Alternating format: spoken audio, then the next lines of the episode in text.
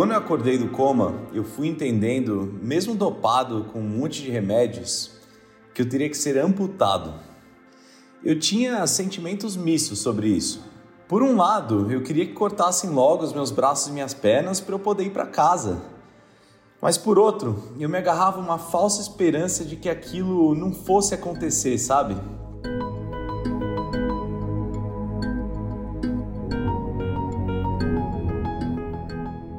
Mudança no corpo de Pedro Pimenta não só o fez sobreviver, mesmo com poucas chances, mas o fez ressignificar e colocar em perspectiva o que de fato é importante. Sua busca pela reabilitação e resgate da autoestima hoje é exemplo para muitas pessoas. Eu sou Geise Diniz e esse é o podcast Plenai. Ouça e reconecte-se.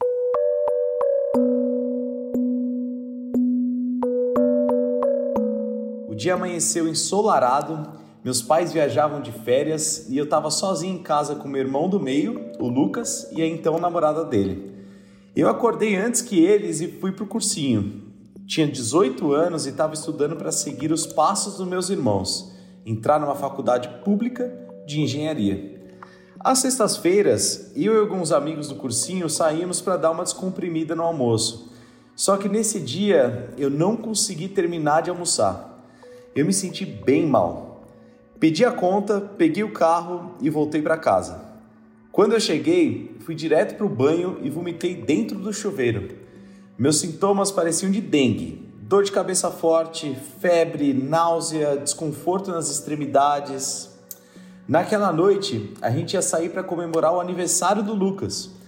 Mas como eu estava mal, o meu irmão mudou os planos e chamou os amigos para ir lá em casa. Eu não consegui me divertir naquela festa. Eu fui me deitar e acordei lá para as três da madrugada, com dificuldade até para me mexer. Logo eu chamei o Lucas, a namorada dele é médica e na época fazia residência em pediatria. Na hora que ela viu as pintinhas roxas nos meus braços e pernas, ela começou a gritar. Disse que a gente precisava ir correndo para o pronto-socorro. Os dois me colocaram no carro e me levaram para o hospital.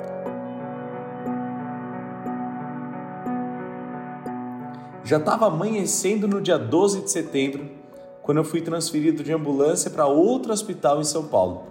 A essa altura, o meu irmão mais velho, o Daniel, também apareceu, e eu lembro que os três ficavam ali chorando, desesperados. Eu, que já estava com uma confusão mental, eu não entendi o porquê de tanto desespero.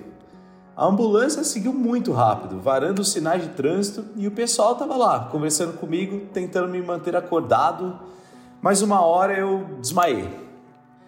Eu acordei num lugar estranho, com meus braços e pernas enfaixados. Eu senti que eu estava amarrado na cama, mas na verdade eu é que não tinha força para levantar o braço.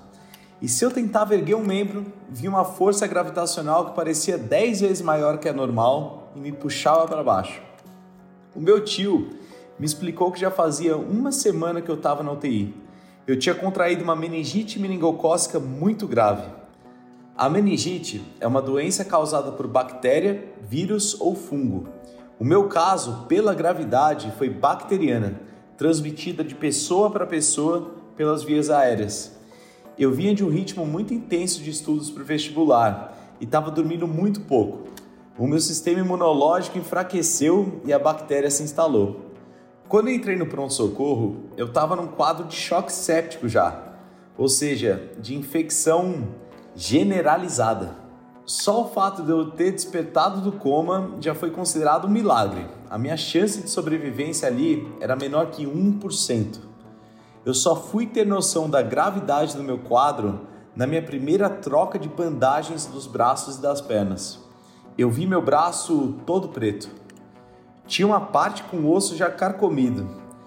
E eu acho que ali as drogas que os médicos me davam também tinham o objetivo de me deixar meio zonzo. Eu não estava 100% consciente. E, sinceramente, eu acho que era melhor assim.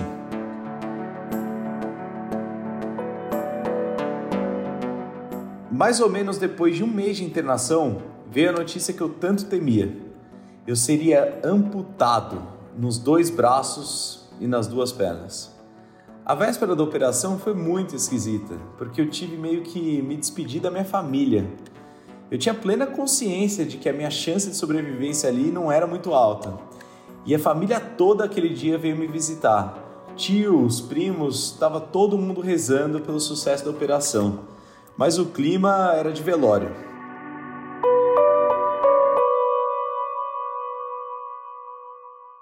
A cirurgia correu surpreendentemente bem mas o primeiro mês o pós-operatório foi o mais difícil.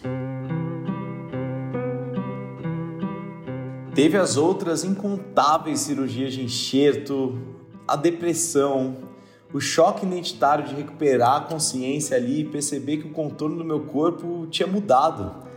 As minhas pernas amputadas acima dos joelhos e os braços acima dos cotovelos. A ficha ainda estava caindo quando meu irmão me contou que ia ter um show do ACDC em São Paulo. Eu sou muito fã da banda e estava internado no hospital que, por coincidência, é vizinho ao estádio do Morumbi, o local do show. Eu infernizei a vida dos médicos e eles me autorizaram a ir. Só que não tinha mais ingresso. Aí a minha família entrou em contato com a organização e implorou para liberar a nossa entrada. Deu tudo certo. Eu entrei no estádio de ambulância e assistiu ao show deitado numa maca. A família toda e toda uma equipe do hospital que o médico fez questão de ter foram juntos, incluindo até psicóloga. Naquelas duas horas, pela primeira vez em quase três meses, eu esqueci do meu problema.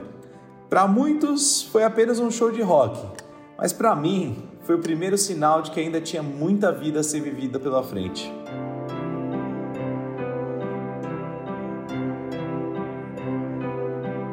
Eu voltei para o hospital e ainda passei lá o Natal, Ano Novo e o meu aniversário de 19 anos.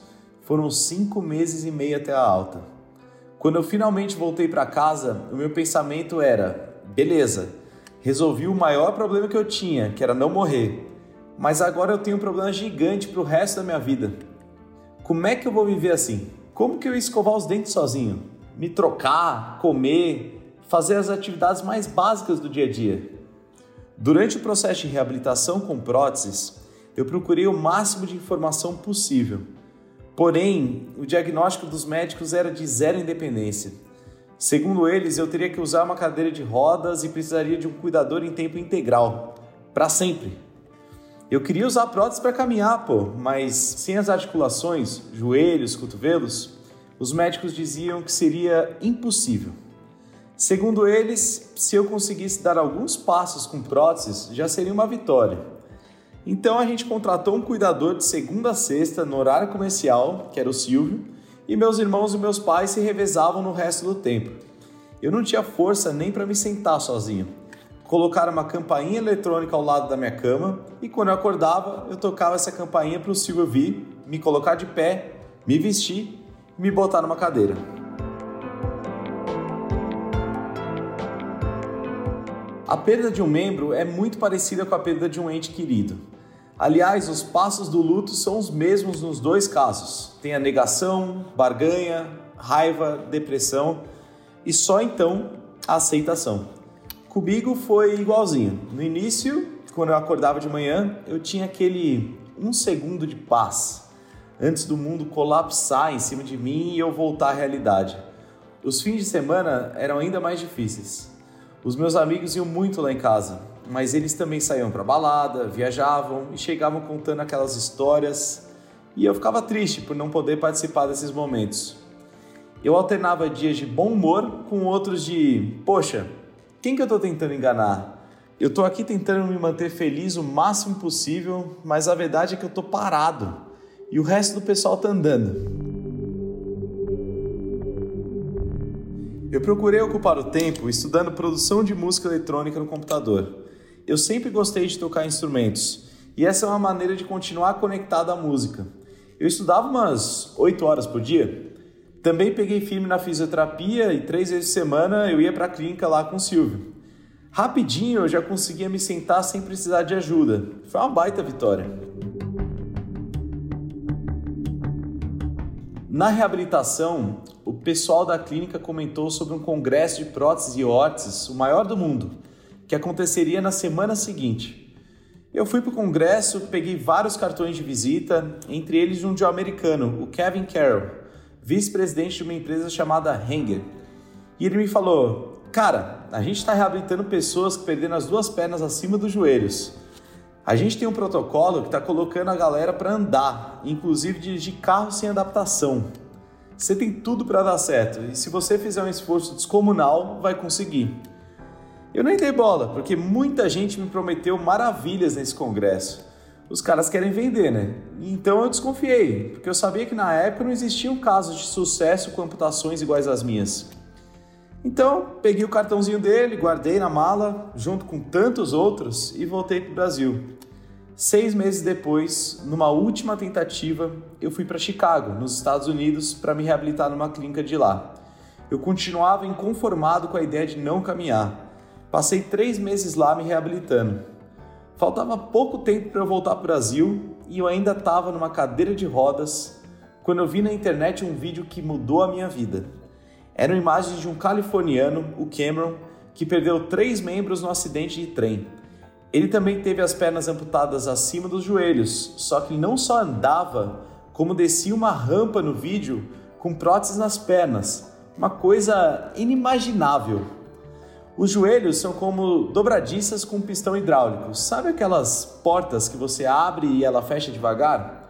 Essa é a função dos joelhos protéticos. Você chuta o pé para frente, a perna estende e dobra devagar, porque ela tem esse pistãozinho hidráulico. Porém, mesmo com esse sistema, é muito difícil caminhar. Quanto mais descer uma rampa. E o meu irmão, que estava ali comigo, achou que era uma montagem. Mas eu fiquei muito intrigado. A empresa do vídeo era a mesma do cara que tinha me entregado aquele cartão, o tal do Kevin. Lembra dele? E eu liguei umas três vezes para ele. Nas duas primeiras, o celular caiu na caixa postal direto. Na terceira, ele atendeu e por uma dessas coincidências do universo, ele tinha acabado de pousar em Chicago. Nesse mesmo dia, uma sexta-feira, às 10 da noite, ele foi lá no apartamento onde eu estava hospedado. E ele veio e disse: Na semana que vem vai ter um campeonato de triatlon para amputados em San Diego, lá na Califórnia. E esse menino aí do vídeo vai estar tá lá. Você pode ir e ver com seus olhos. Eu tô te dando um caminho das pedras. Se você não for, a escolha é sua.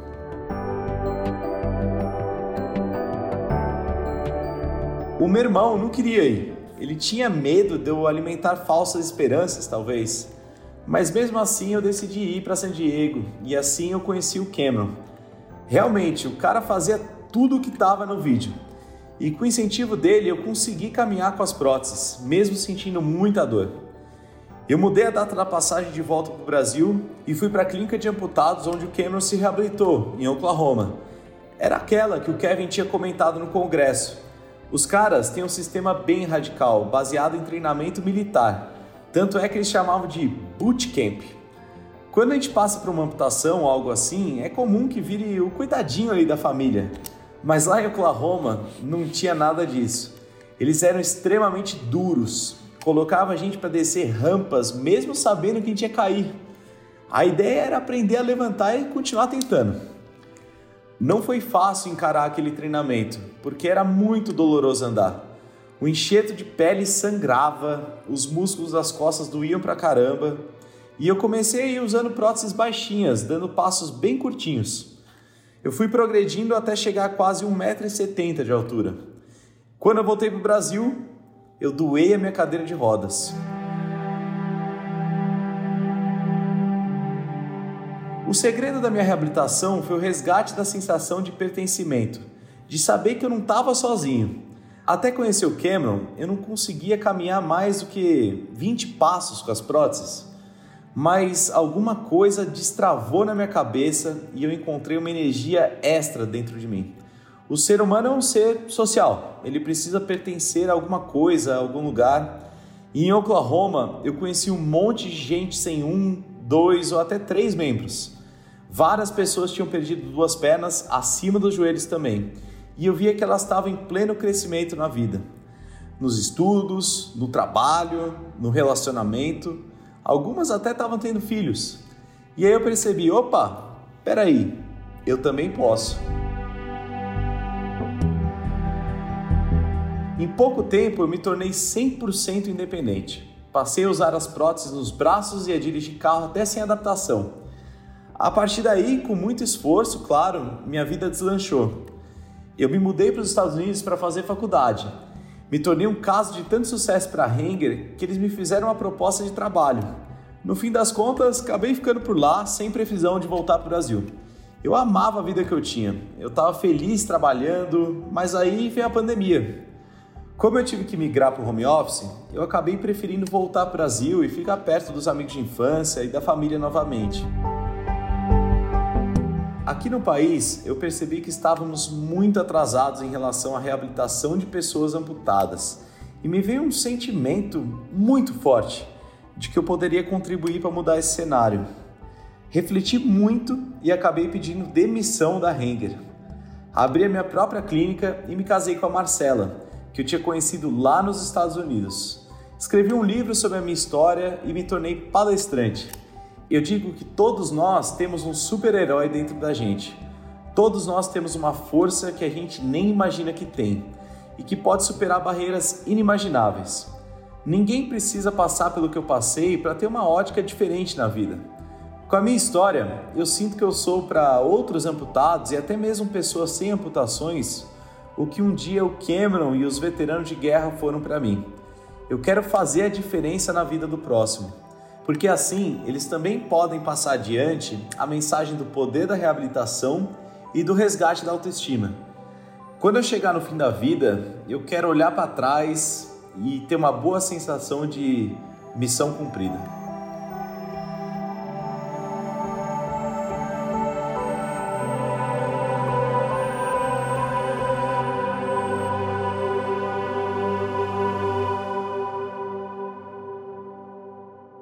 Nossas histórias não acabam por aqui. Confira mais dos nossos conteúdos em plenai.com e em nosso perfil no Instagram, arroba Portal Plenai.